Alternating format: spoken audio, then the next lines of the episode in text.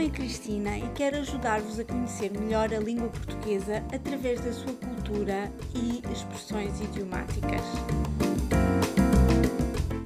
A minha mãe é uma mulher de armas.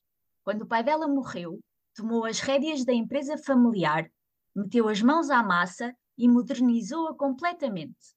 Sobre a sua batuta, a PME do meu avô transformou-se numa grande empresa exportadora. Neste momento, a minha mãe dá cartas no setor dos queijos da Serra da Estrela, em Portugal. Impressionante! E como filho de peixe sabe nadar, tu vais seguir as pegadas dela, certo? Errado! Não tenho jeito nenhum para o negócio e nem sequer gosto de queijo, portanto acho que tenho de escolher outra profissão. Além disso, a minha irmã mais nova é que gosta de trabalhar com a minha mãe. Assim, o mais provável é ser ela a dar continuidade ao negócio da família. Não deixa de ser importante ter uma mulher de armas como modelo. Sim, a minha mãe é verdadeiramente fantástica. Desde muito jovem que é uma lutadora incansável. Ela tem uma coragem e uma força impressionantes. Para defender os valores em que acredita, ela vai até ao fim do mundo. E no que toca a meter as mãos à massa, ela mais uma vez dá cartas, pois não desiste até alcançar os seus objetivos. Não é mais comum dizer mãos na massa em vez de mãos à massa? Quando alguém diz meter as mãos na massa, eu penso sempre nas pessoas que se apropriam ou roubam o dinheiro dos outros. Sim, porque massa é uma das muitas palavras que os portugueses usam para em sentido figurado, fazer referência ao vil metal. É então por isso que optas por dizer meter as mãos à massa? Como a expressão quer dizer iniciar um trabalho ou fazer um esforço adicional para completar uma tarefa, não me parece errado usar a preposição a contraída com o artigo a.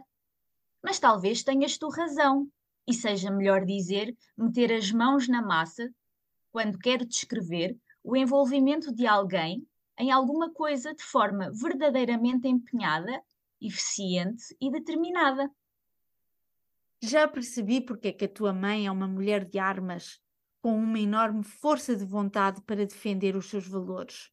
Fiquei também a saber que ela gosta de meter as mãos na massa, ou, trocando esta expressão idiomática por miúdos, gosta de estar diretamente envolvida em todas as tarefas necessárias para alcançar os seus objetivos. Mas ainda não me contastes porque é que ela dá cartas no setor dos queijos. A primeira coisa que ela fez quando assumiu a direção da empresa do meu avô foi investir em maquinaria para melhorar o sistema de produção, mas sem nunca se esquecer da tradição ou colocar o lucro à frente da qualidade. Com essa estratégia, ela levou a empresa para uma posição de líder do mercado e lá continua. A dar cartas, portanto, ou melhor dizendo, a ser perita naquilo que faz e a demonstrar grande habilidade na sua área de especialização. Absolutamente. Tenho muito orgulho dela.